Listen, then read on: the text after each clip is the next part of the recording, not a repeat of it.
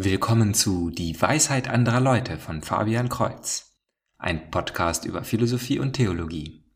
In Episode 14 spreche ich über den Esel, auf dem Jesus am Palmsonntag in Jerusalem hineinreitet.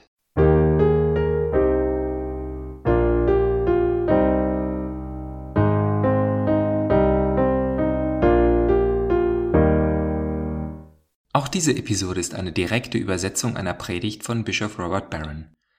Da diese Übersetzung direkt ist, werde ich auch dann in der ersten Person sprechen, wenn er dies tut. Wenn Sie, geehrter Zuhörer, ein spezielles Thema wünschen, dann schreiben Sie dies an dwal@fabian-kreuz.de. Kreuz mit TZ. Der Friede sei mit euch und ein gesegneter Palmsonntag für alle. Ich möchte mich heute auf dieses kleine Evangelium konzentrieren, das wir lesen, wenn die Prozession beginnt.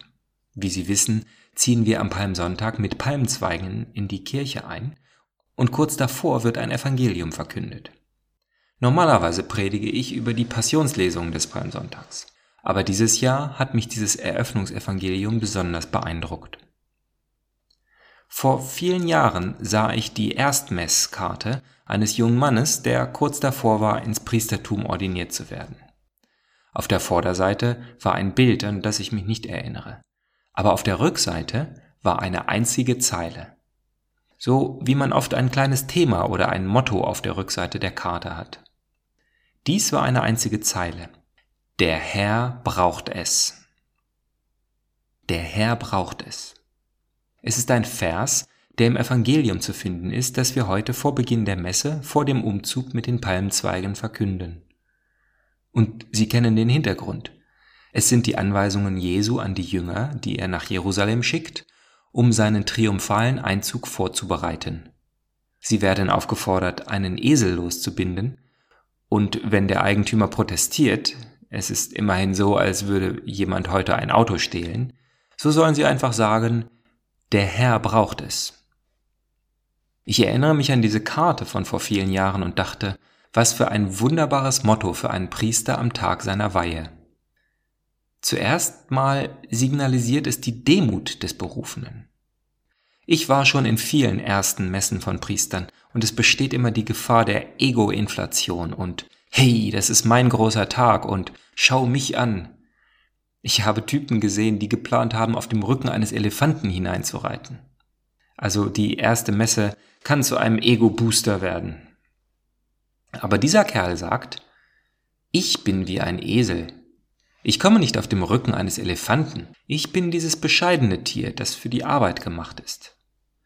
Nicht sehr anmutig, ein Esel ist nicht wie ein schönes Rennpferd oder ein Springer.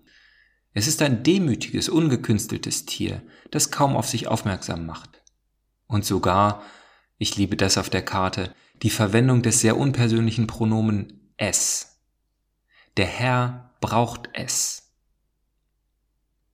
Zweitens liebe ich, das Leben des Priesters völlig in den Kontext dessen zu stellen, was der Herr braucht.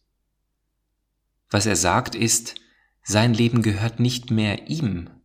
Er sagt, ich lege meine Projekte, Karrierepläne und Erwartungen beiseite. Und er war bereit, gemäß den Bedürfnissen Christi zu leben. Er verkündete, von diesem Tag an bin ich ein Instrument der Absichten Christi.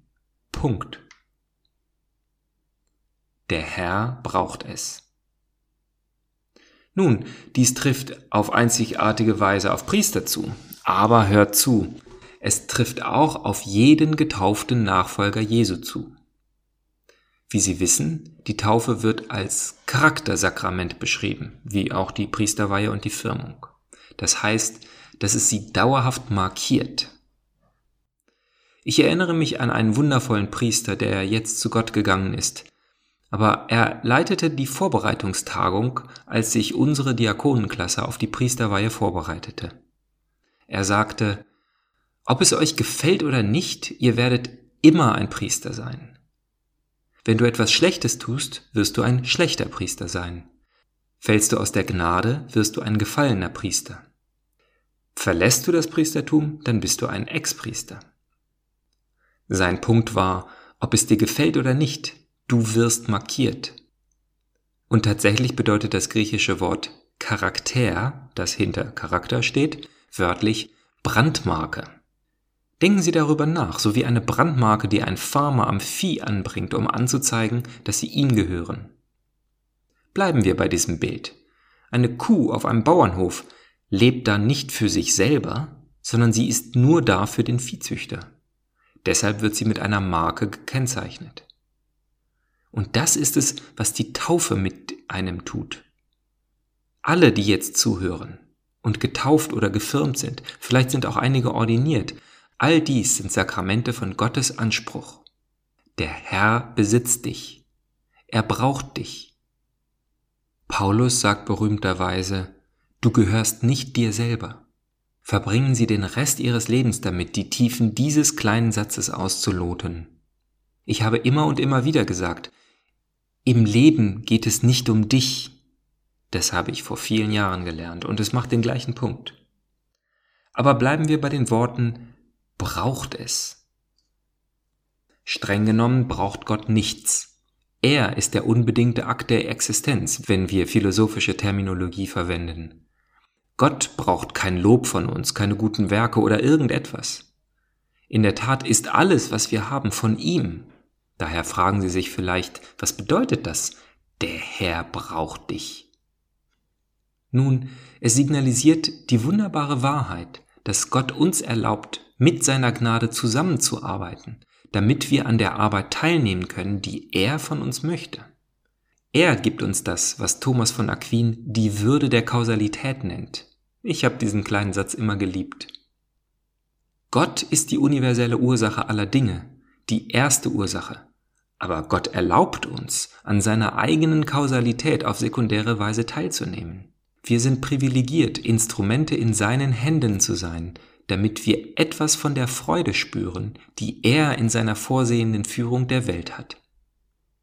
Wenn wir das erst einmal verstanden haben, ändert sich alles. Normalerweise denken wir, dass unsere Talente und Fähigkeiten für uns sind. Mit ihnen können wir auf eine gute Universität gehen, wir können einen guten Arbeitsplatz bekommen, wir können reichlich Geld verdienen, wir können Freunde und einen Ehepartner anziehen. Diese Geschenke gehören uns, sie sollen unseren Zwecken dienen, oder? Sie wissen, dass die gefallene Welt so denkt. Jetzt aber drehen Sie das Denken um. Beginnen Sie zu denken, dass alles, was wir haben, von Christus und für Christus ist. Es wurde Ihnen gegeben, damit Sie seinen Zwecken dienen können. Fragen Sie sich also, wenn Sie eine kluge Person sind, warum sind Sie klug? Wieso sind sie klüger als die meisten ihrer Kollegen. Och, es ist ein Glück, es ist großartig. Ich meine, ich kann sie in jeder Eignungsprüfung übertreffen und eine bessere Universität besuchen und einen besseren Job finden und reich werden. Ist Ihnen jemals der Gedanke gekommen, dass es so ist, damit Sie Ihren Verstand nützen können, um dem Herrn zu dienen, so wie Thomas von Aquin und wie der heilige Augustinus es getan haben? Nein, nein, nein, nein, es ist für die Eignungstests. Was ist, wenn es nicht wirklich für die Tests oder das MIT ist oder für einen besseren Job? Es ist so, dass Sie dem Herrn still und demütig mit Ihrem Geist dienen können. Haben Sie jemals mit Leuten gesprochen, die Tutoren für Kinder mit Leseschwäche sind? Menschen, die anderen helfen, sich auf ihre Prüfung vorzubereiten, still, ohne Fanfare, ohne großen Lohn. Vielleicht haben sie deshalb den Verstand, den sie haben. Warum sind sie so gut mit Menschen? Ach, ich bin ganz glücklich, weil es mich so beliebt macht. Leute mögen mich und so komme ich weiter, habe viele Möglichkeiten. Hm, ist Ihnen jemals der Gedanke gekommen, dass Christus Ihnen diese Fähigkeit gegeben hat, damit er Sünder zu sich bekehren kann? Warum haben Sie eine nette Persönlichkeit? Sie wurde mir geschenkt. Vielleicht ist es mein Zweck, sie zu benutzen, weil der Herr es braucht. Wieso sind Sie so gut mit Kindern? Vielleicht fühlen Sie sich wohl mit den Kleinen. Sie wirken natürlich ansprechend auf Kinder. Haben Sie je daran gedacht, dieses Geschenk so wie Don Bosco zu verwenden? Warum scheinen Sie solchen Mut zu haben? Vielleicht waren Sie schon seit der Kindheit der Erste, der neue Dinge ausprobierte, der Gefahren riskierte und der Kritik anderer standhielt. Ach, ich weiß nicht, es ist nur eine nette Persönlichkeitsqualität. Ist Ihnen jemals der Gedanke gekommen, dass Sie diesen Mut gerade dazu benutzen können, den Glauben zu verteidigen und zu verbreiten? Versuchen Sie mal, den Glauben irgendwo in unserer Kultur zu verbreiten und zu verteidigen. Glauben Sie mir, Sie werden auf jede Menge Hindernisse treffen. Vielleicht soll Ihr Mut Ihnen die Fähigkeit geben, genau das zu tun, weil der Herr Sie braucht. Vielleicht haben Sie etwas von dem Geist der Märtyrer, von Felicitas und Perpetua, von Laurentius von Rom und Thomas More, und Ihr Mut soll evangelistischen Zwecken dienen. Warum sind Sie ein so guter Lehrer? Vielleicht ist das Ihre Gabe. Glauben Sie mir, Sie werden nicht viel Geld verdienen, wenn Sie ihn ausüben. Vielleicht sollen Sie den Glauben für diejenigen öffnen, die ihn sonst nie verstehen würden. Vielleicht sollen Sie Ihre Lehrfähigkeiten einsetzen, wie es Ignatius von Loyola tat, wie Fulton Sheen im 20. Jahrhundert. Wie kommt es, dass Sie offenbar ein so großes Mitgefühl für die Armen und Vergessenen haben? Ich habe Menschen mein Leben lang gekannt, die ein solches Gefühl für die, für die Ausgegrenzten oder sogar für ein verwundetes Tier oder das arme Kind haben, das keine Aufmerksamkeit bekommt. Manche Menschen haben diese Sympathie, die in sie eingebaut zu sein scheint. Warum stört sie besonders die Ungerechtigkeit? Vielleicht sollen sie dieses Geschenk verwenden, genau wie Mutter Teresa, genau wie Vincent de Paul. Kehren wir zu dem Esel zurück, der für seine Aufgabe losgebunden wird. Wir sind an so viele Dinge gebunden, die wir für wichtig halten. Geld, Arbeit, Status, die Wertschätzung anderer und all sowas. Und wir denken, wir sind so cool, weil wir diese großartigen Dinge haben, aber sie binden uns fest. Jedes von ihnen bindet sie an eine Art Pfahl. Was für ein wunderbarer Moment, wenn jemand auf Gebot des Herrn vorbeikommt und sie von allem losbindet, was sie einschränkt. Eben dafür, damit sie dem Herrn einen Dienst erweisen können. Einen Dienst, der in den Augen der Welt erniedrigend sein könnte. Ein Dienst, der möglicherweise nicht das ist, was Sie wünschten oder erwarteten. Aber glauben Sie mir, wenn dieses Losbinden geschieht, wird dies der Wendepunkt Ihres Lebens sein. Befreit von diesen weltlichen Dingen können Sie Ihre wahre Freiheit finden. Sie können herausfinden, wer sie sein sollen.